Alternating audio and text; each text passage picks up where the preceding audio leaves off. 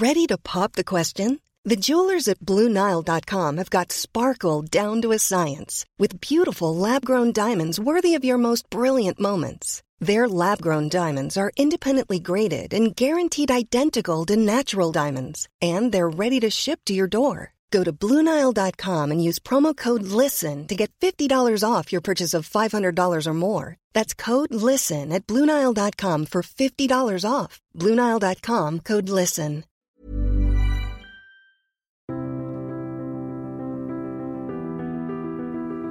Bienvenue pour une nouvelle émission de Conflit. Ravi de vous retrouver cette semaine. Je vous rappelle que vous pouvez retrouver Conflit en kiosque et sur notre site internet. Vous pouvez notamment acquérir les anciens numéros en format numérique et en format papier.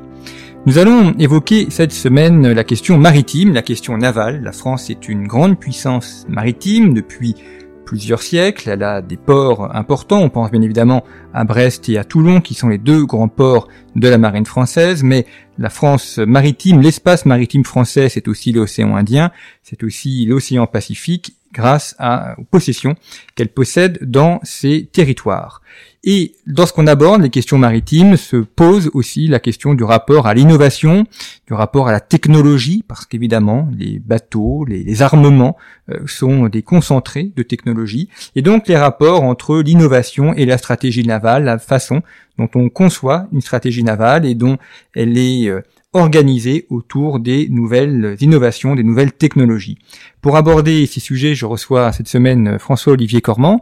Bonjour. Bonjour. Merci beaucoup d'avoir accepté notre invitation. Vous êtes euh, officier de marine, vous êtes également diplômé de, de l'école navale et de l'école de guerre. Vous avez euh, dirigé des navires et vous venez de publier aux éditions Nuvis Éditions une étude sur les, qui s'intitule justement Innovation et stratégie navale. Les références de l'ouvrage sont à, à retrouver euh, comme chaque semaine sur le site internet de Conflit. Innovation et stratégie navale, euh, alors vous étudiez évidemment la, période euh, contemporaine, mais euh, c'est un sujet qui remonte à loin puisque la, marine en elle-même est le produit d'une innovation. Sans remonter à l'époque antique, le passage de la marine à voile à la marine motorisée, les évolutions également des canons, des missiles, fait que c'est un domaine qui est particulièrement concerné par les innovations techniques. Et ce que vous analysez dans votre ouvrage, c'est la manière dont ces innovations ont modifié, ou d'ailleurs n'ont pas modifié, la manière de faire la guerre, la manière de, concevoir la marine. Euh, vous citez d'ailleurs de, nombreux auteurs euh, français qui ont réfléchi à ces questions. On voit que la, réflexion dans le domaine maritime est, dense.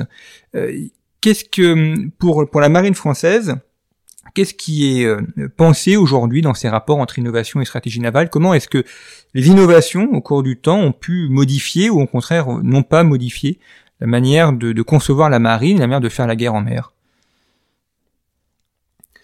Alors je pense comme vous l'avez dit euh, assez justement, que le, métier de marin militaire a toujours été très fortement lié à l'innovation euh, euh, technologique. Aujourd'hui, il est impensable de ne pas se battre avec des équipements qui soient à la pointe de la technologie. Ça a toujours été le cas dans l'histoire. les marins sont principalement des, des techniciens, des ingénieurs. Euh, c'est une des deux armées techniques avec euh, l'armée de l'air historiquement. C'est, ça faisait dire par exemple, vous savez, au, maréchal euh, Foch, qui se moquait un petit peu gentiment des marins en disant vous êtes des serruriers. C'est-à-dire en fait les marins ont longtemps été des, vraiment des, techniciens avec de, nombreux polytechniciens qui, choisissaient de rejoindre le corps de de marine ou le, corps des ingénieurs de l'armement. Donc oui, c'est une arme technique qui a toujours essayé de se maintenir à la pointe de la, de la technologie.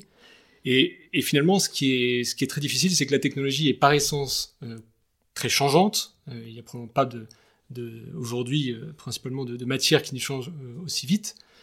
Et pourtant, le, nous avons besoin de certains, de certains principes.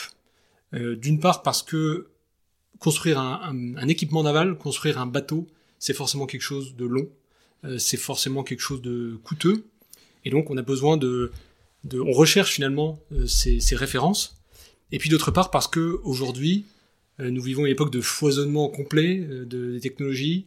il y a énormément de sollicitations. Les, toutes les nouvelles technologies sont à la mode.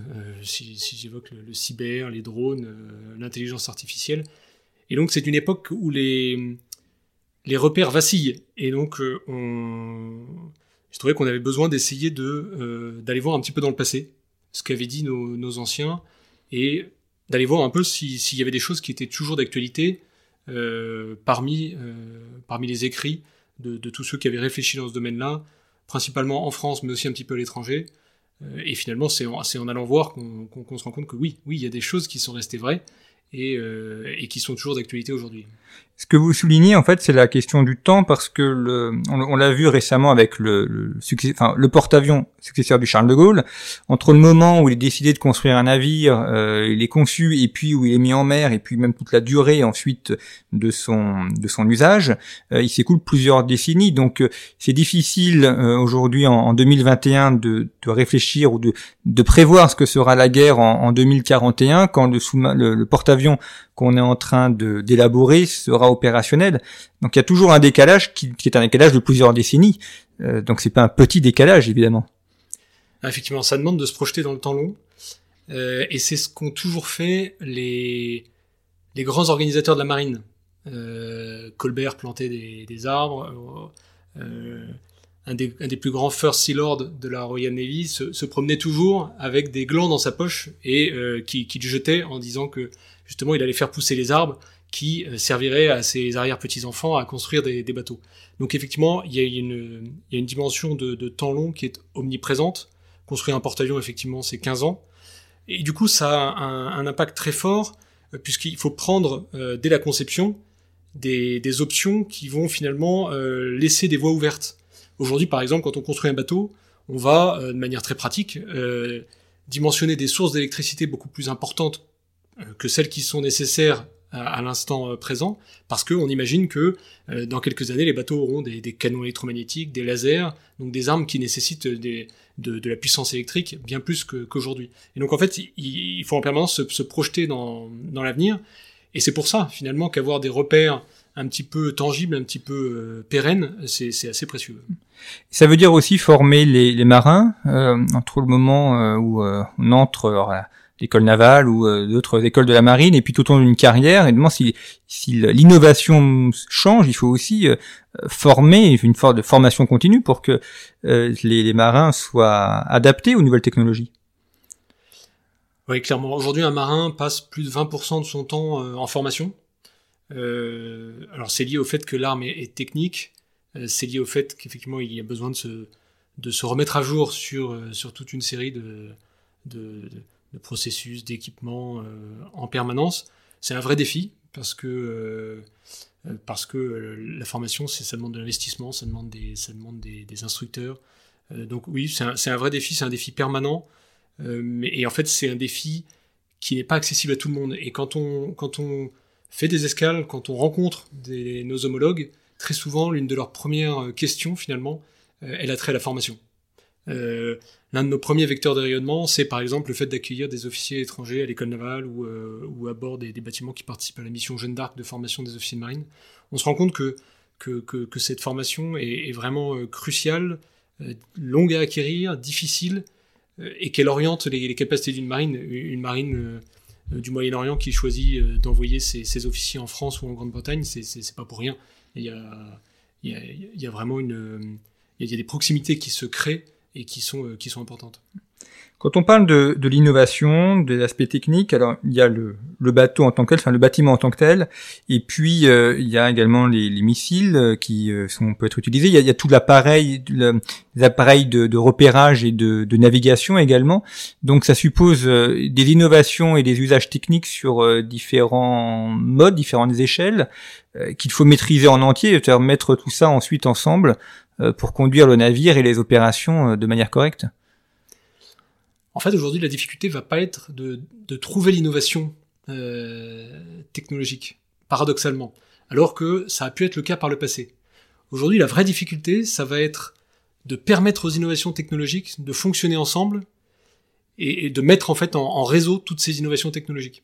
Si on regarde par exemple le, le concentré de technologie qui est un, un sous-marin nucléaire lanceur d'engins, qui, est vraiment probablement un des objets les plus complexes au monde, finalement c'est l'alliance de euh, la technologie nucléaire pour la chaufferie, euh, de la technologie des fusées pour les missiles euh, balistiques, de l'électronique pour le système de combat, etc. Donc en fait, la, vraie difficulté aujourd'hui, ça va être effectivement d'avoir des radars qui voient loin, des, sonars qui détectent un sous-marin profondément, mais de plus en plus, et, c'est d'ailleurs une des choses que qui, est finalement un de ses principes, c'est ce qu'on euh, que un des auteurs que, euh, j'essaie d'étudier, l'amiral Castex, euh, décrit sous terme de liaison des armes, c'est de dire qu'en fait la puissance des armes va être augmentée par le, lien qu'elles établissent entre elles.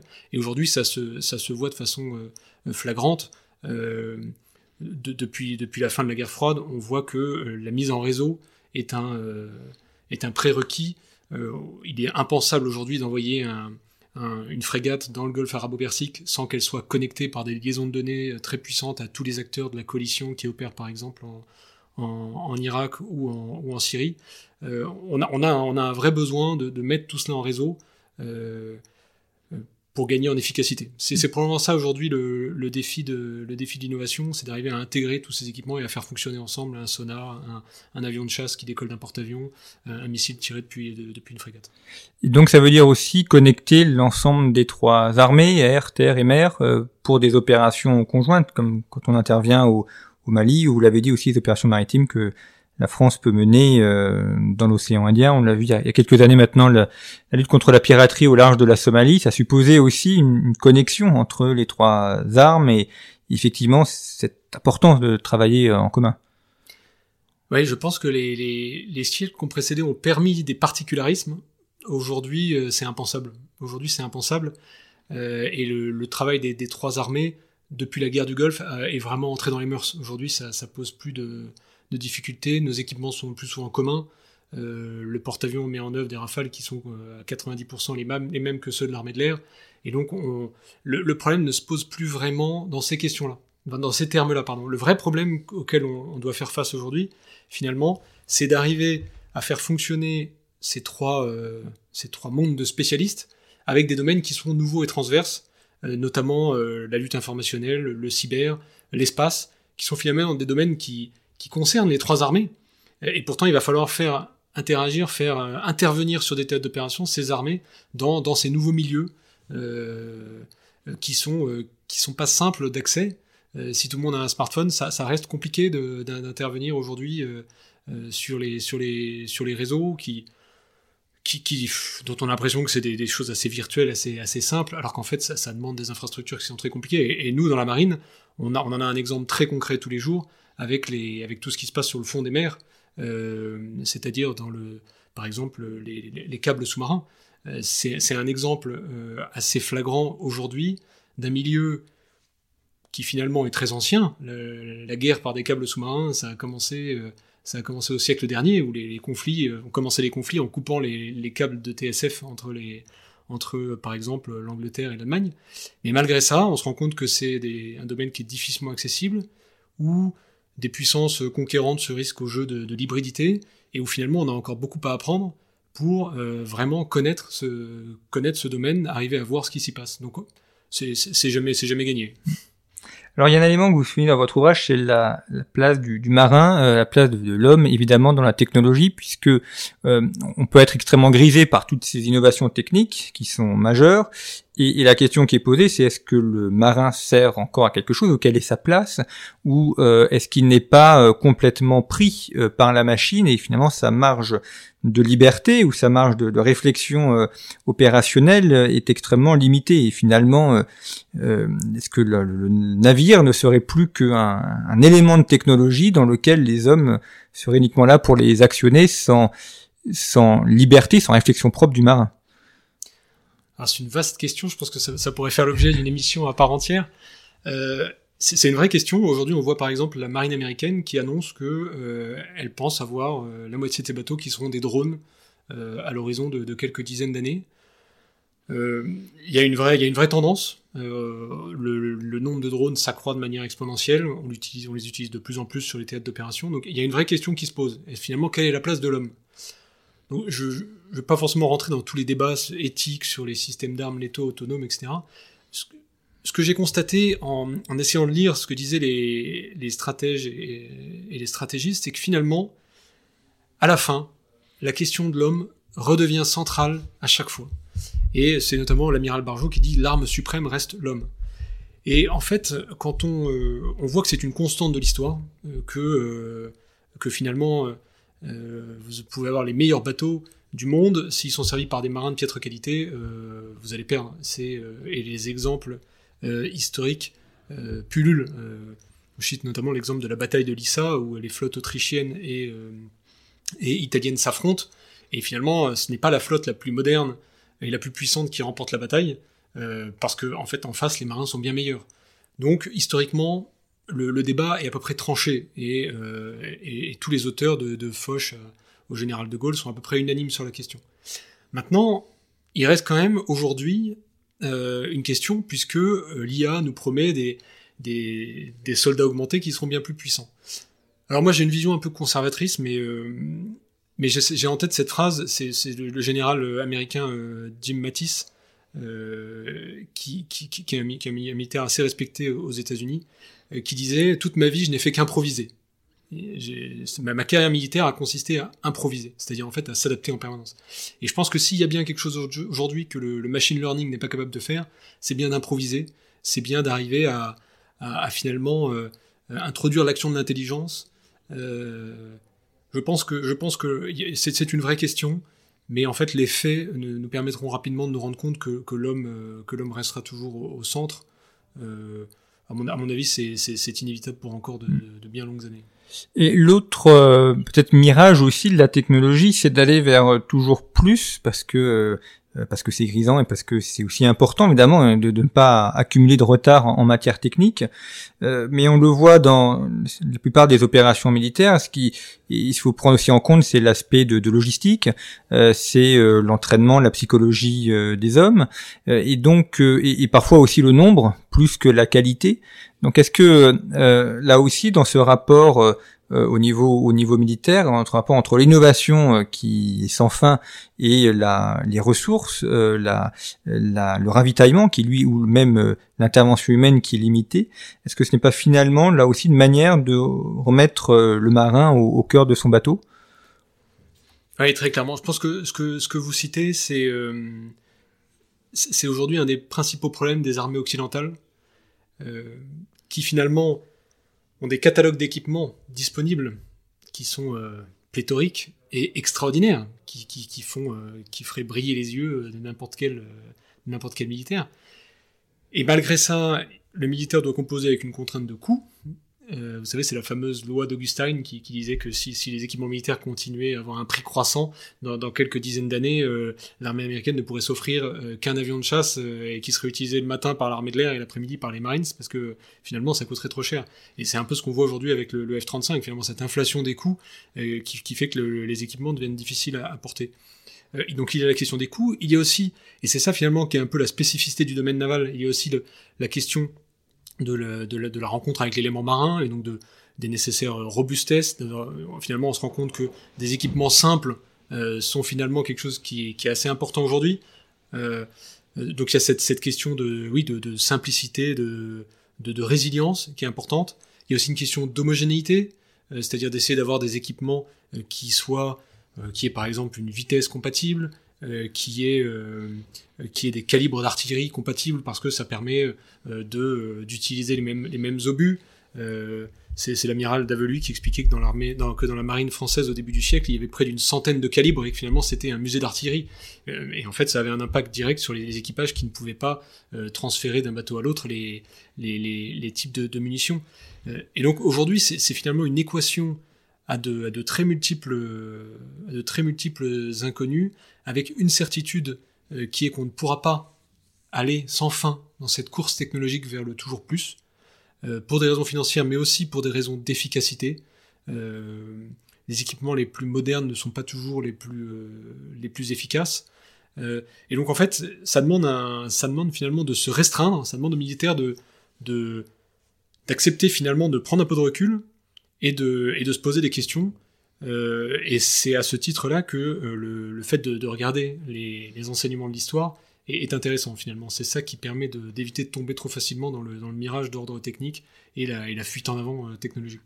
On l'a vu notamment, enfin je reviens à l'exemple de la, de la piraterie somalienne parce que c'est un sujet qu'on a euh, traité euh, plusieurs reprises dans, le conflit, mais on voyait ces pirates somaliens lancer des, des raids jusqu'aux côtes indiennes, donc vraiment de, de l'autre côté de l'océan Indien, à bord de canaux pneumatiques motorisés et avec quelques kalachnikovs. Donc un, matériel extrêmement rudimentaire, euh, mais qu'il a été compliqué. Enfin, la marine française est intervenue et euh, la, piraterie a, été fortement diminuée, mais enfin, euh, il a, ça a été une opération compliquée et, longue.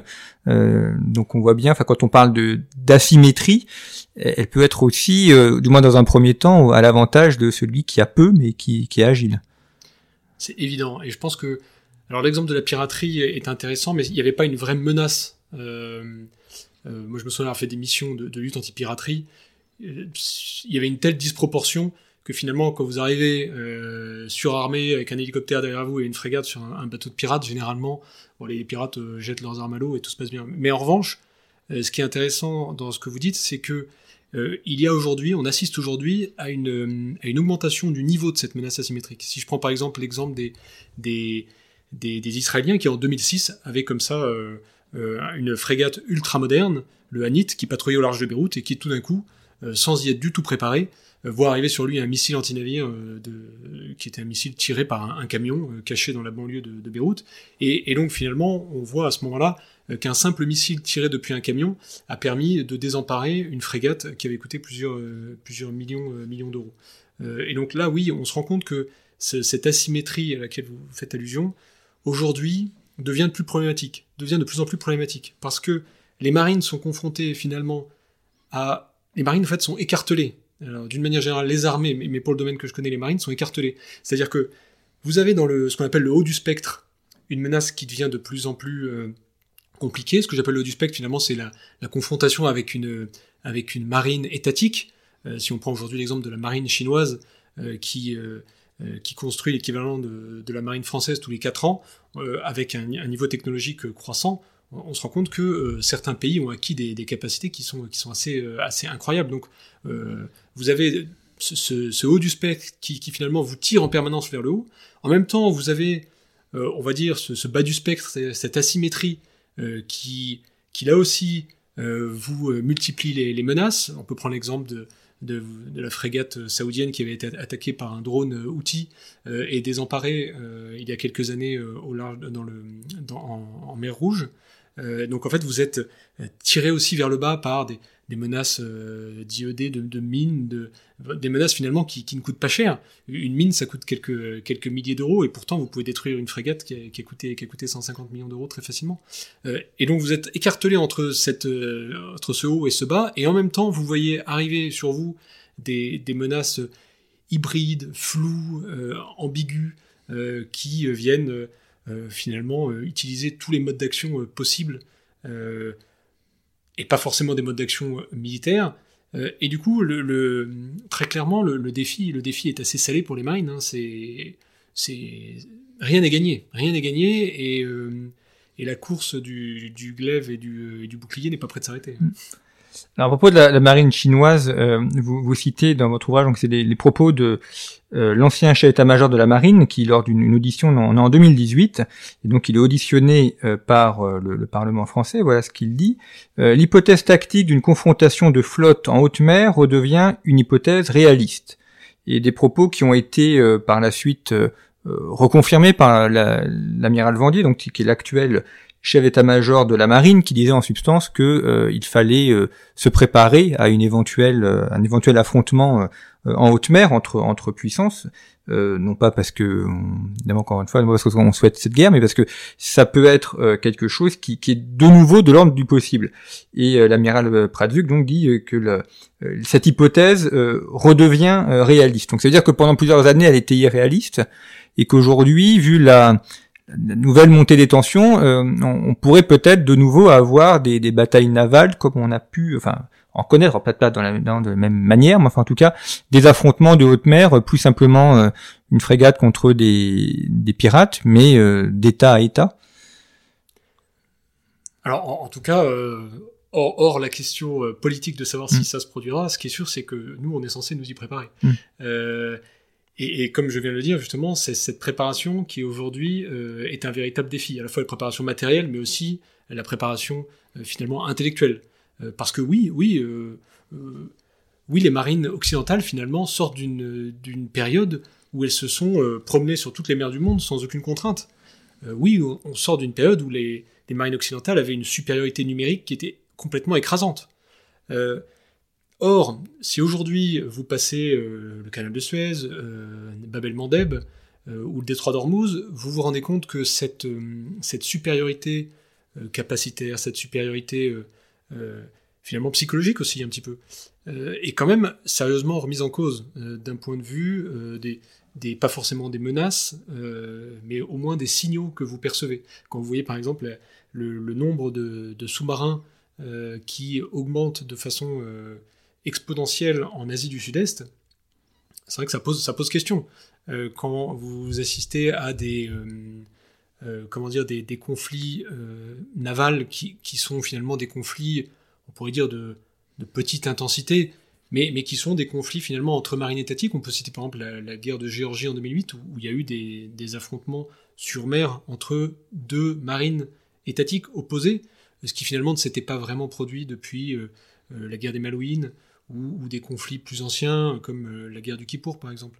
Donc euh, oui, on, sent, on sent euh, que finalement qu'il y a un faisceau de signaux euh, qui montrent que la mer, euh, qui était finalement autrefois le, théâtre de, conflits, risque de le redevenir, et, et peut-être même plus encore demain, parce qu'en plus d'être le théâtre de conflit, elle sera l'objet de conflit.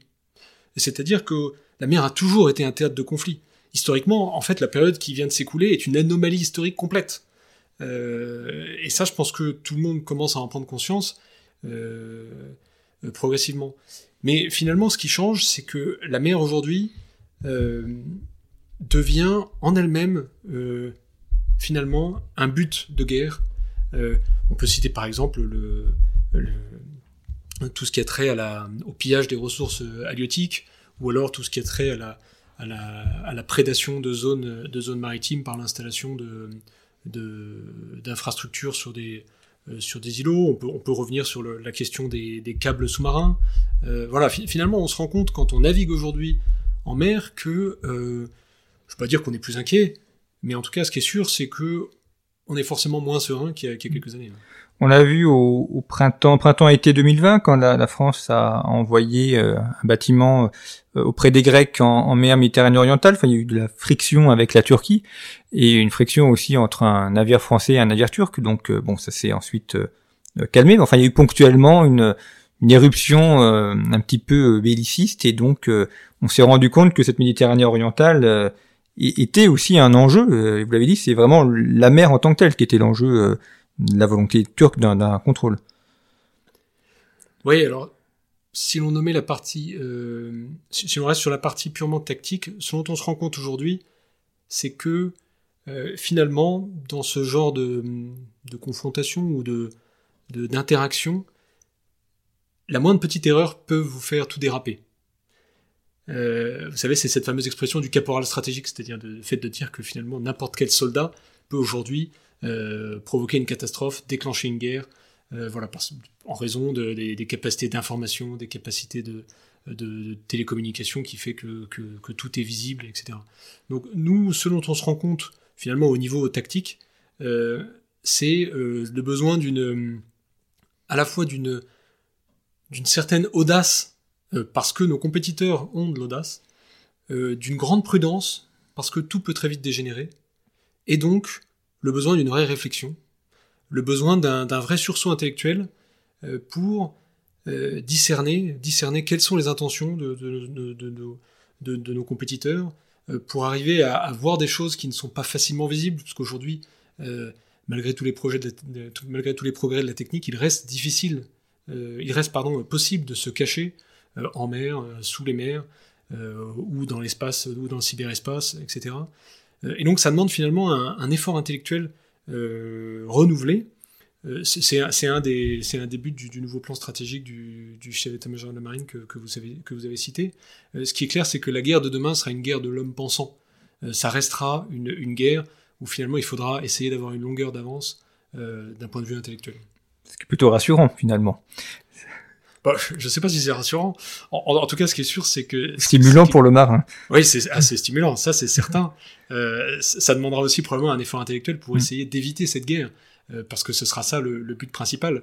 Euh, mais, mais oui, oui, c'est à la fois à la fois stimulant euh, et en même temps, en même temps, quand on quand on lit les récits là encore historiques, on se rend compte que que, que, que globalement, c'est celui qui a toujours le mieux réfléchi euh, et qui avait la volonté la plus affirmée qui, qui, l'a souvent remporté historiquement.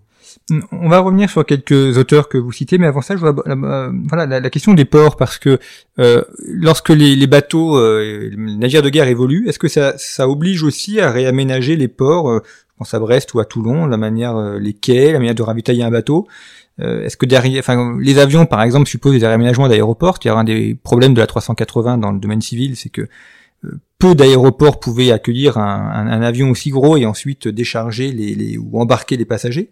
Est-ce qu'on a même problème pour les navires de guerre? Il faut réaménager les ports pour pouvoir les accueillir? Oui, c'est un des défis auxquels a été euh, confrontée la marine, notamment avec l'arrivée des, des, bateaux fortement euh, électriques. On s'est rendu compte, par exemple, quand on a quand on a vu arriver il y, a, il y a à peine quelques années euh, des bâtiments plus modernes comme les frégates euh, multimissions, on s'est rendu compte finalement qu'il fallait un réseau électrique qui était complètement euh, différent et que les quais de la, de la base navale de, Toulon ou de la base navale de Brest qui, datait du, plan Marshall n'allaient pas supporter, n'allaient pas supporter les, les, puissances électriques qui étaient nécessaires. Donc oui, ça demande des adaptations et, ça demande des, des projets d'infrastructure qui sont souvent, souvent assez conséquents. Alors, un des, intérêts de votre ouvrage, c'est que vous, vous citez euh, plusieurs auteurs. D'abord, ça permet de, se rendre compte qu'il y a depuis longtemps euh, une vraie réflexion euh, stratégique. Vous avez cité l'amiral Castex, notamment. Enfin, il y en a, il y en a beaucoup d'autres. Et, donc, à travers ces auteurs qui certains ont vécu au début du XXe siècle, notamment dans des conditions militaires, tactiques, stratégiques, technologiques complètement différentes, mais vous montrez que leur, leur réflexion est, est, encore pleinement utile et intéressante. C'est-à-dire l'objet de votre ouvrage, c'est-à-dire de, revenir à ces auteurs-là pour euh, essayer de comprendre la, guerre aujourd'hui. Euh, finalement, ce que ce qu'on voit en, à travers votre ouvrage, c'est que la, France a, a, eu depuis fort longtemps une vraie réflexion stratégique euh, pour la marine. Est-ce qu'il y a une, une, patte française particulière en géopolitique? Il y a une, une école anglaise, une école française, une école allemande. Est-ce qu'on peut retrouver aussi une manière française de penser la marine qui serait un peu différente de la manière anglaise? Ou est-ce que euh, non Est-ce que est-ce que à ce niveau-là, il n'y a, pas de frontière intellectuelle, pourrait-on dire, entre les deux pays? Alors, je, pense qu'il y a une école occidentale, ça c'est ça c'est très clair, et, je pense qu'il y a une particularité française qui est liée à un, fait euh, finalement euh, historique, c'est qu'historiquement, dans la grande rivalité avec l'Angleterre, soyons francs, on a, on a, on a, on a quand même souvent eu le, dessous, euh, et du coup, finalement, c'est ça qui stimule la réflexion.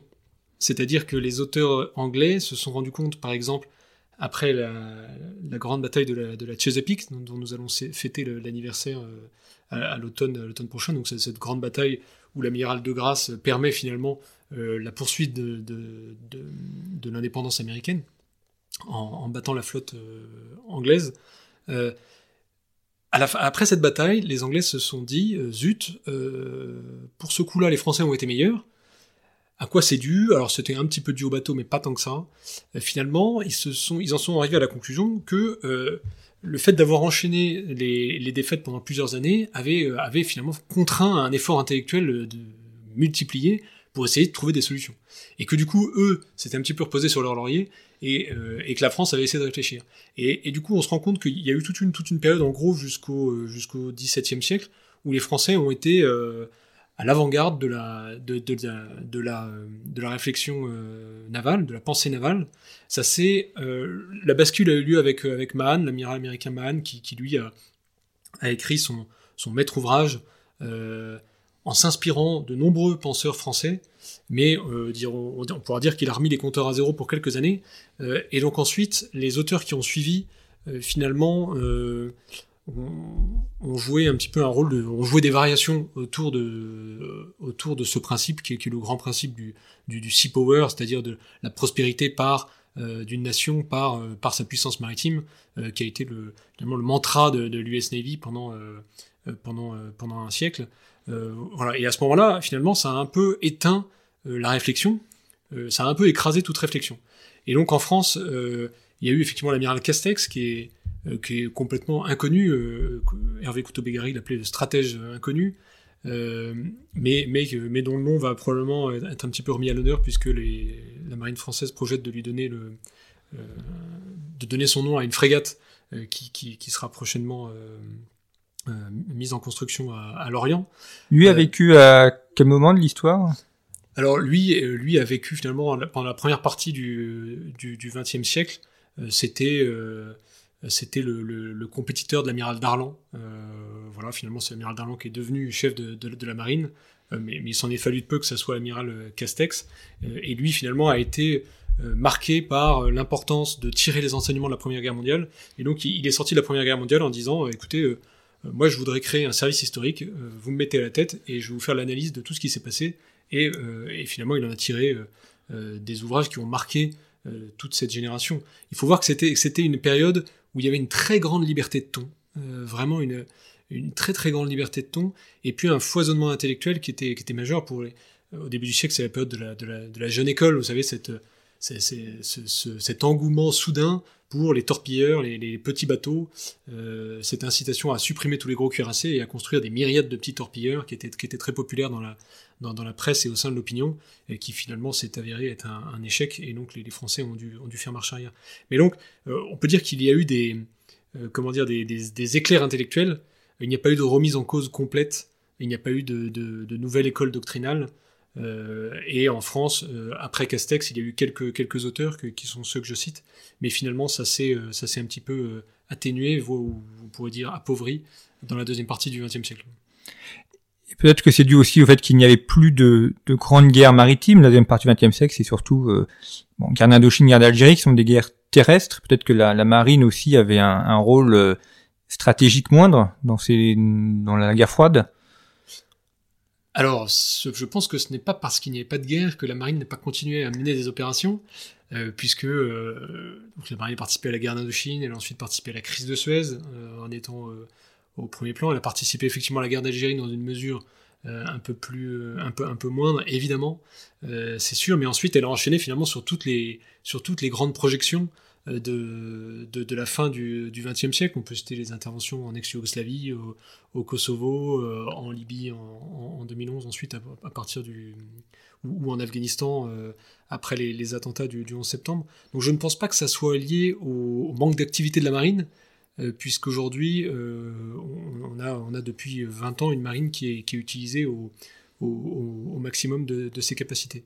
Je pense que c'est lié à d'autres facteurs euh, d'une part, il y a une place de la technique qui fait, enfin, qui a tendance, à mon avis, à affadir la réflexion euh, et, euh, et à l'atténuer. C'est-à-dire que euh, quand on vous propose des équipements incroyables, finalement, il n'y a plus besoin de réfléchir.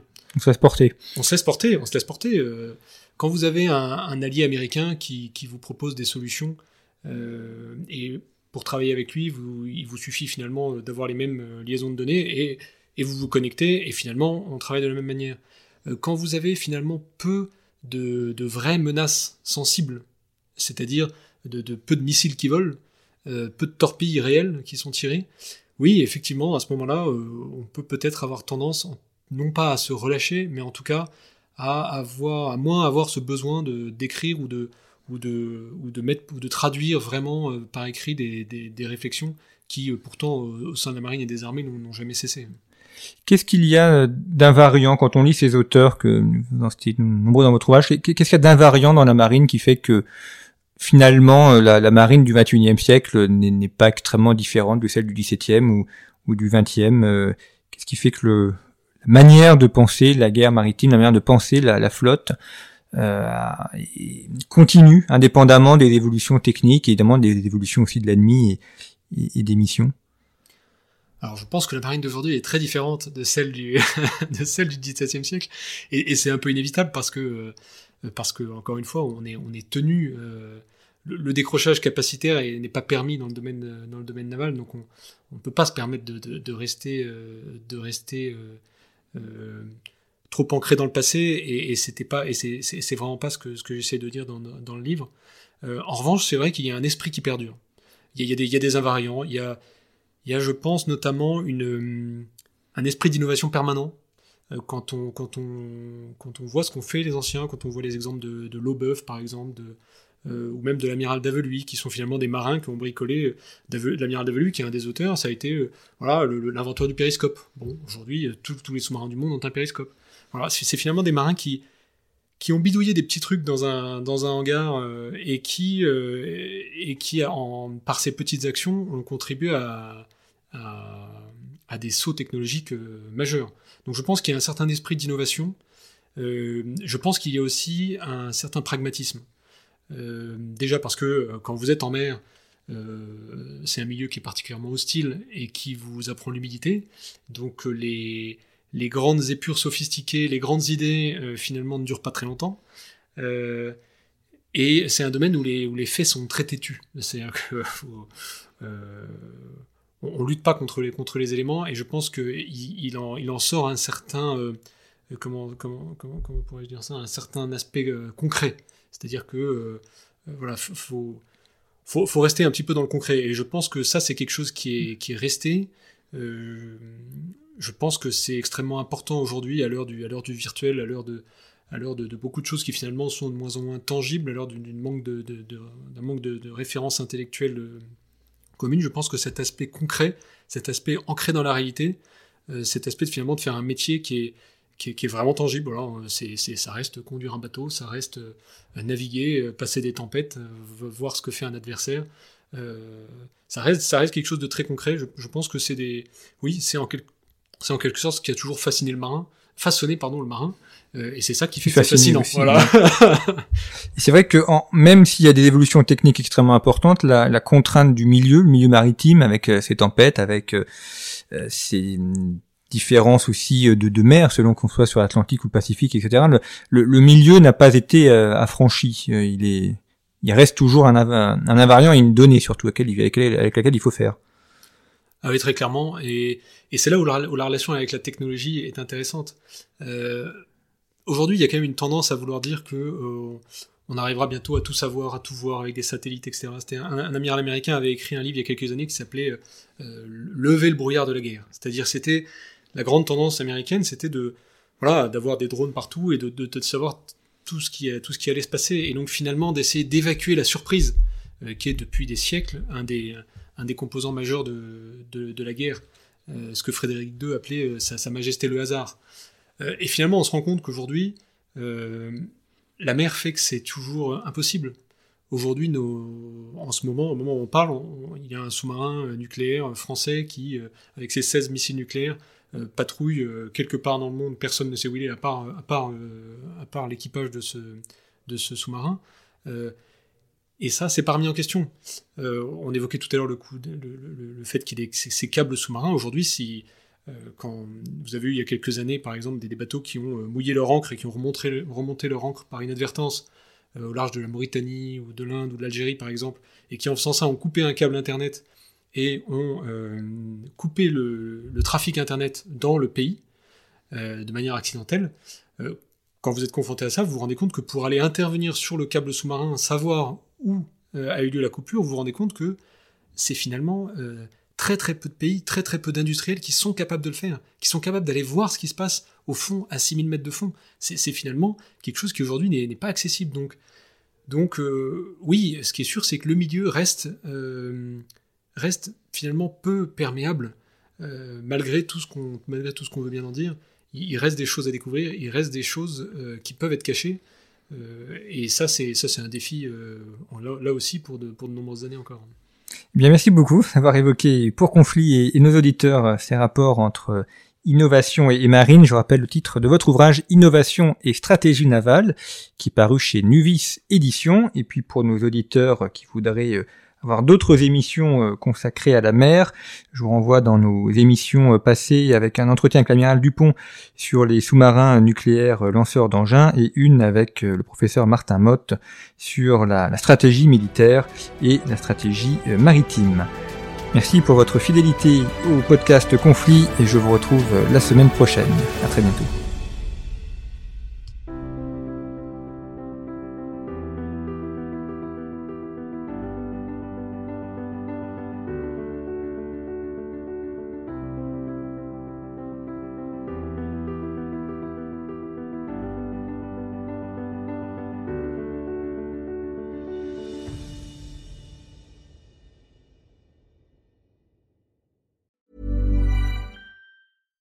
When you make decisions for your company, you look for the no-brainers. And if you have a lot of mailing to do, stamps.com is the ultimate no-brainer. It streamlines your processes to make your business more efficient, which makes you less busy. Mail checks, invoices, legal documents, and everything you need to keep your business running with stamps.com.